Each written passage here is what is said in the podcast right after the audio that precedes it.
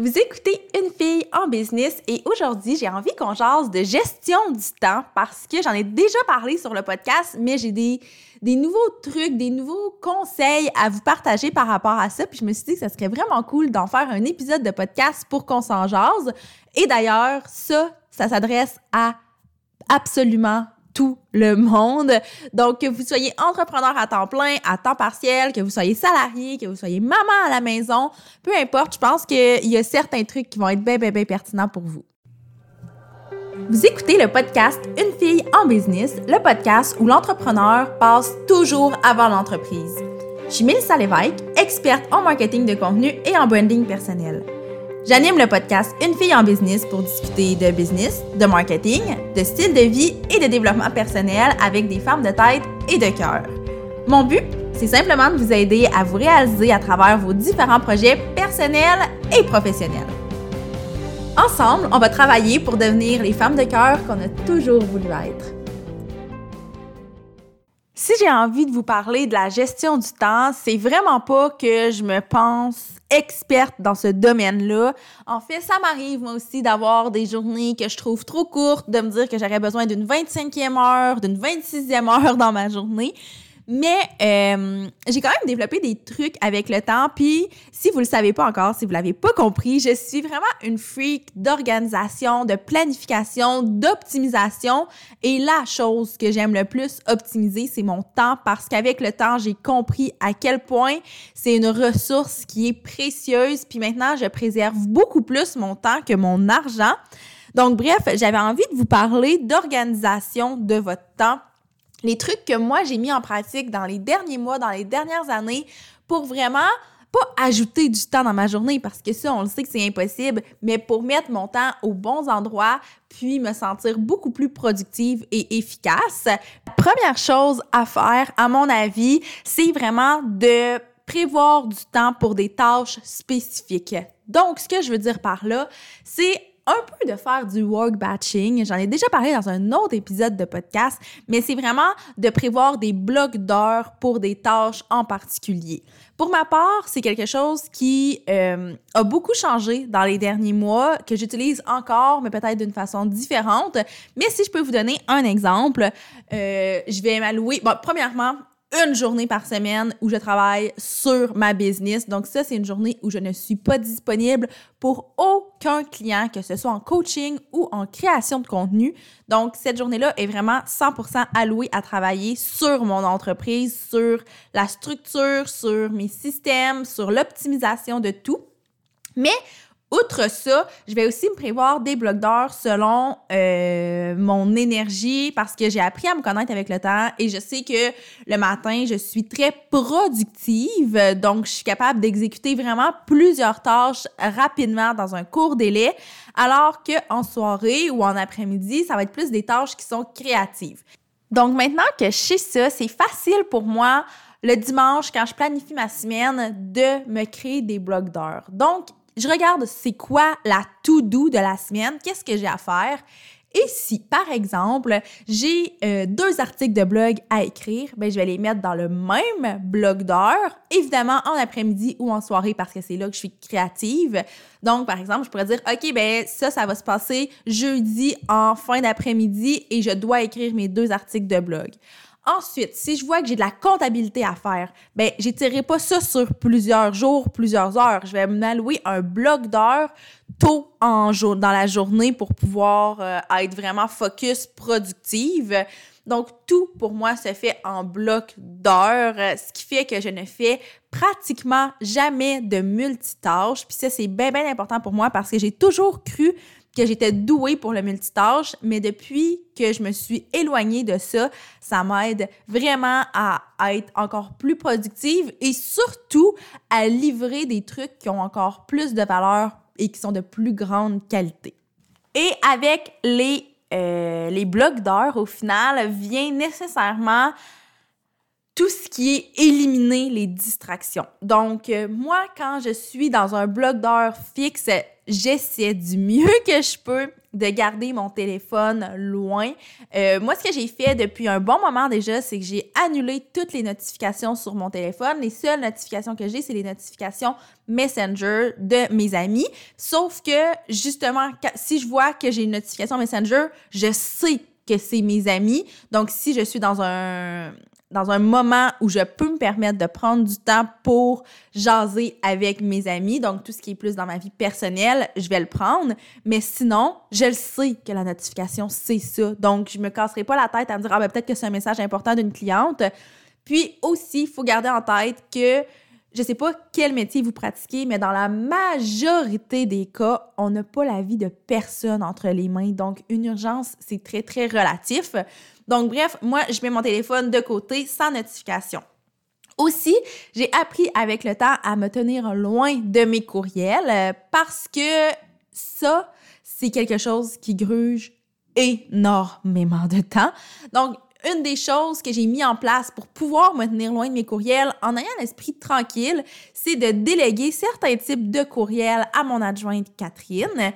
Et la deuxième chose, c'est tout simplement de m'allouer des blocs d'heures pour les courriels aussi. Donc moi, j'ai trois moments clés dans ma journée où je vais voir mes courriels. Puis je pense que j'en ai déjà parlé sur le podcast parce que ça fait super longtemps que je, que je fonctionne de cette façon-là, pardon. Donc, le matin, je commence ma journée en allant voir mes courriels et en répondant, évidemment. Ensuite, le midi, je vais voir mes courriels, mais je ne réponds qu'à ceux qui sont urgents, entre gros guillemets, parce que je viens de mentionner qu'il n'y a jamais rien d'urgent, il n'y a personne qui est en danger de mort. Mais il y a des trucs qui sont plus pressants, on va se le dire. Donc, si j'ai un courriel de ce type-là, sur l'heure du midi, je vais y répondre. Sinon, je vais jeter un coup d'œil à ce que j'ai comme courriel et je vais y répondre plus tard. Et je reviens en fin de journée répondre à tous les courriels qui n'ont pas été répondus au cours de la journée. Puis honnêtement, j'ai fait l'exercice de calculer le temps que ça me prenait de faire ça, euh, d'y aller trois fois par jour, de répondre principalement le matin et le soir, parfois le midi. Et j'ai fait l'exercice, évidemment, de faire d'aller voir mes courriels régulièrement, en fait, d'aller voir mes courriels aussitôt que je reçois la notification que j'ai un courriel. Et je vous garantis que je sauve énormément de temps en fonctionnant de cette façon-là. Et en plus, il n'y a jamais personne qui me dit que j'étais pas assez rapide pour répondre à mes courriels. J'ai jamais eu de mauvais commentaires à cet égard-là. Fait que la pression de répondre rapidement à nos courriels, c'est vraiment totalement nous qui se la mettons, puis c'est vraiment inutile. Donc, j'essaie de répondre dans un délai très raisonnable, mais un délai raisonnable, je pense que 24 heures, là, ça a quand même du bon sens. Ensuite, euh, une chose que j'ai commencé à mettre en place récemment, que ça fonctionne plus ou moins bien pour moi, mais c'est d'éliminer aussi tout ce qui est euh, télévision, podcast en travaillant, tout ce qui prend une certaine partie de mon cerveau parce que je me rends compte que même si ça me stimule énormément d'avoir justement une série télé qui joue en background ou d'écouter un podcast en travaillant, ben c'est ça, je me rends compte que ça me prend plus de temps de faire mes tâches parce que ma concentration, c'est comme si elle était diminuée à, je sais pas, 60% ce qui fait en sorte que ça me prend, ben, un petit peu plus de temps effectuer certaines tâches. Et c'est pas c'est pas parce que je l'étire, c'est juste que ma concentration n'est pas à 100% là. Donc, nécessairement, pour moi, je vois un lien très puissant entre notre niveau de concentration et le temps que ça nous prend pour exécuter une tâche. Ceci dit, euh, dépendamment de notre métier, dépendamment des tâches qu'on fait, je pense qu'on peut se permettre d'écouter des podcasts en travaillant, d'écouter des séries télé. Mais moi, j'ai déterminé les moments où c'était vraiment le plus propice. Puis je me rends compte que quand je crée des visuels, par exemple, puis ça aussi, je pense que c'est quelque chose que j'ai déjà raconté sur le podcast. Mais quand je crée des visuels, ben, je vais me permettre d'écouter une série en background parce que ça me demande pas de la ça, mais, ah, je sais pas comment l'expliquer, oui, ça demande de la concentration, mais ça demande pas de la créativité. Ben oui, ça demande de la créativité, créer un visuel, mais ah, j'ai la, la, difficulté à le verbaliser. Mais c'est pas comme écrire un texte puis s'assurer que notre phrase fait bien du sens. C'est plus la créativité intuitive. Puis ça, c'est c'est de mon côté, là. Probablement qu'il y a beaucoup de gens qui vont me dire, eh non, c'est pas du tout comme ça que ça se passe, la création de visuels, mais moi, ça se passe de façon plus intuitive. Donc, bref, je peux me permettre d'avoir peut-être une petite distraction qui ne me distrait pas. Parce qu'en fait, c'est ça. Moi, si une série télé qui joue en background ou un podcast, on entre ça dans la catégorie des distractions, mais à la seconde où je le considère comme une distraction, je l'élimine rapidement. Puis, avec le temps, je commence déjà à me rendre compte quand c'est une distraction pour vrai et quand n'en est pas du tout une. Donc ça c'est vraiment c'est vraiment chouette parce que ça devient assez naturel pour moi de faire OK, j'ai pas le choix de lâcher la série télé, je la réécouterai plus tard. Puis de toute façon, moi règle générale en travaillant, j'écoute toujours en background des séries télé que j'ai déjà vues juste parce que j'aime ça avoir quelque chose qui joue mais sans que j'ai l'impression que je manque quelque chose. Donc, bref, tout ça pour dire que j'essaie de plus en plus de l'éliminer, puis je vous recommande de le faire parce que ça fait quelques semaines que j'ai commencé à instaurer ça. Puis je le fais pas encore à la perfection, évidemment, mais je vois déjà une certaine euh, amélioration, évolution par rapport à mon niveau de concentration et à mon efficacité. Une autre chose qui me permet de gagner du temps, puis je veux vraiment le dire de cette façon-là, de gagner du temps, c'est de prendre le temps de faire autre chose que travailler. Donc, de prendre le temps de dîner, de prendre le temps de me reposer, de prendre le temps de tout simplement être qui je suis, outre qu'une entrepreneur, outre qu'une créatrice de contenu. Et ça, ça a l'air contre-productif parce qu'on se dit, ben, c'est du temps que tu pourrais mettre dans ton travail, mais que tu mets ailleurs. Sauf que moi, depuis le début de ma carrière, ce que je soutiens à 100%, c'est le fait que on ne peut pas bien performer, on ne peut pas être performant, en tout cas au même niveau, si on est fatigué, si on, on commence à être blasé un peu de ce qu'on fait parce qu'on a beau adorer notre travail. Moi, là, c'est drôle, j'en parlais avec mon ami Marie-Pierre ce matin, mais moi, j'ai pas l'impression de travailler quand je crée du contenu pour les clients. Et pourtant, ça fait plusieurs années que je fais ça. Je fais pratiquement que ça de mes journées. Mais étant donné que j'équilibre tout, que oui, je fais du contenu, mais que je fais des activités créatives personnelles, euh, je prends du temps pour euh, faire tout simplement autre chose, que ce soit passer du temps avec mes amis, avec ma famille, avec mon amoureux, euh, du temps pour manger loin du bureau, mais ça me permet de juste revenir encore plus puissante quand je retourne dans le mood du travail. Donc, mon heure de dîner, pour moi, c'est quelque chose de super précieux parce que j'ai vraiment remarqué que si je dînais devant le bureau, devant le bureau, devant l'ordinateur en travaillant, ben mon énergie faisait juste, faisait juste s'effriter tout au long de la journée. Alors que si je prends une pause pour dîner, mais c'est comme si mon après-midi, c'était une deuxième journée. Je repartais sur des belles barres, je repartais à zéro. Évidemment, mon corps est probablement plus fatigué à 3 heures l'après-midi qu'à 8 heures le matin.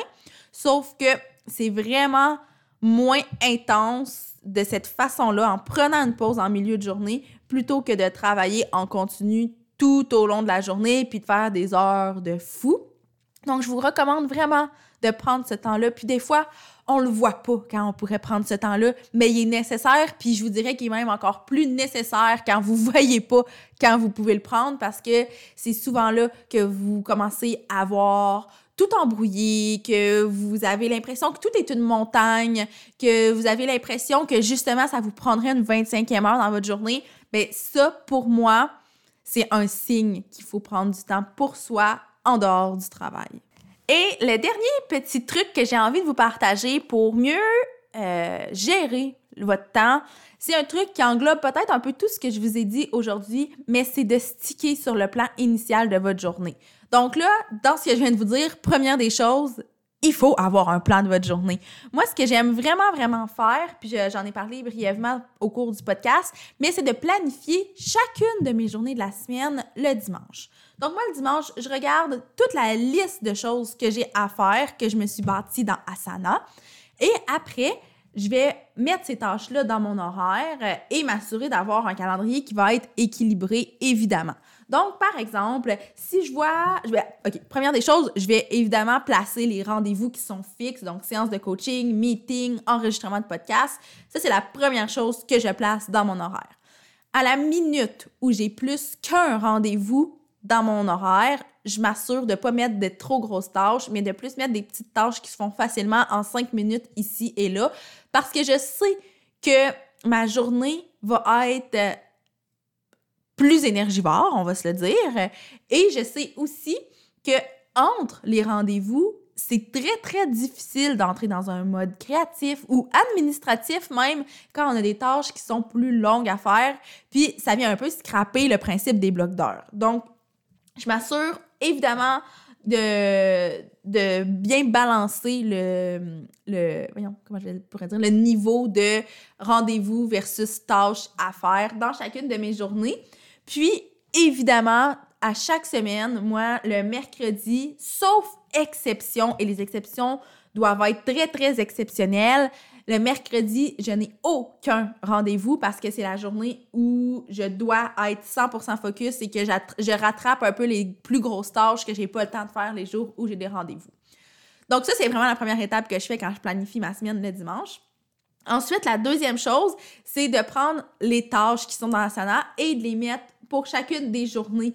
Donc, quand je commence ma semaine, là, tout de ma semaine est déjà planifié et évidemment, j'ai un espèce de petit buffer pour les imprévus dans chacune de mes journées. Puis ça, c'est souvent ce qui fait qu'on a l'impression de manquer de temps, c'est qu'il arrive des imprévus, puis on l'avait pas calculé. Donc là, on est comme, OK, ben là, ça nous prend une 25e heure dans notre journée parce qu'on a cet imprévu-là à régler. Donc moi, dans ma planif, les imprévus sont planifiés. C'est un peu bizarre de dire que les imprévus sont planifiés, mais dans le sens que j'ai du temps pour ça. Si dans ma journée, il n'y a pas d'imprévu, ben tant mieux, j'ai du temps lousse. Soit je vais prendre l'avance sur ma journée du lendemain parce que j'ai envie puis parce que je peux me le permettre, ou soit je vais prendre ce temps-là pour justement faire autre chose, me reposer puis revenir vraiment très très puissante le lendemain. Donc, ça c'est vraiment important pour moi de de prévoir ce temps-là d'imprévu. Et après ça, ben quand je commence ma semaine le lundi, mes journées sont déjà toutes planifiées. Et là où ça devient un enjeu, c'est qu'il faut se tenir à ce plan-là. Il faut sticker à ce plan-là. Puis si on a du temps qui est prévu pour les imprévus, c'est vraiment drôle de dire ça. Bref, si on a du temps prévu pour les imprévus, euh, ben il n'y en aura pas de problème. Parce que on va, on va sticker au plan, puis les imprévus vont juste s'intégrer dans ce plan de match-là. Donc moi, je fais ça vraiment à chaque semaine et évidemment, à chaque jour, j'ajuste ma journée aux besoins. Donc si par exemple, un rendez-vous de dernière minute s'est ajouté dans ma journée, ben je vais regarder, OK, j'ai un rendez-vous qui va me prendre une heure. Dans ma liste de choses à faire pour cette journée-là, est-ce qu'il y a une tâche qui me prenait une heure que je devrais déplacer? Si oui, je vais la déplacer. Sinon, si c'est tout plus des petites tâches, je vais essayer de voir si ça, si ça fit quand même bien. Donc, l'idée, là, c'est vraiment de bien planifier chacune de nos semaines, chacune de nos journées, de laisser de la place pour les imprévus. Puis après ça, c'est rare les moments où on va avoir besoin de plus de temps, où on va sentir que les journées défilent trop vite. Euh, ben non, les journées défilent toujours très vite, mais tant mieux, ça c'est parce qu'on aime ce qu'on fait généralement. Sauf que, tu sais, l'espèce de sentiment de merde, j'ai pas vu ma journée passer, il y a le trois quarts de ma to-do list que j'ai pas eu le temps de faire. Et ça, ça m'amène à vous dire de vous faire des to-do list qui sont réalistes parce que ça aussi, c'est un des, un des enjeux de la vie d'entrepreneur, mais de la vie en général. J'ai des amis qui sont mamans à la maison, qui ont ce problème-là. J'ai des amis qui ont des emplois euh, salariés, si on veut, qui ont ce problème-là aussi. Donc, des to-do list qui sont réalistes, ça va faire en sorte que vous allez finir vos journées avec le sentiment que vous avez accompli quelque chose et que vous pouvez repartir sur des nouvelles bases le lendemain parce que vous repartez pas avec des tâches qui traînent, mais vous poursuivez plutôt euh, les tâches que vous aviez prévues à votre agenda. Et dernière petite parenthèse avant de conclure, utilisez un agenda si vous n'en utilisez pas déjà un. Euh, moi, j'ai longtemps fonctionné avec juste le principe des to-do list, mais de l'avoir sous forme d'agenda, c'est encore des to-do list, mais classés par journée. Mais moi, ça a tout changé ma game parce que j'ai vraiment l'impression d'être plus efficace de cette façon-là. Donc, que ce soit un agenda électronique, moi, j'utilise Google Agenda pour tout ce qui est rendez-vous et j'utilise le journal Ambition pour faire mes to-do list quotidiennes et pour faire aussi mon espèce de développement personnel à tous les jours. Et euh, justement, le dimanche, quand je fais ma planif, ben, je regarde mon Google Agenda, les rendez-vous que j'ai, et là, je vais venir les inclure dans mon journal Ambition. Donc, bref, j'espère que vous avez aimé cet épisode de podcast-là. J'espère que ça va vous avoir donné quelques petits trucs. Puis, si vous avez envie qu'on jase de gestion du temps, moi, honnêtement, j'ai découvert que, bon, je, savais que j'étais une, passionnée d'organisation et tout, mais j'ai découvert que j'étais passionnée de la gestion du temps. Fait ça me ferait full, full, full plaisir qu'on en jase, que vous me partagiez vos enjeux. N'hésitez vraiment pas à m'écrire sur les médias sociaux. Ça va, être, euh, ça va être avec plaisir que je vais échanger avec vous. Et sur ce, moi, je vous dis à la semaine prochaine pour un autre épisode de podcast.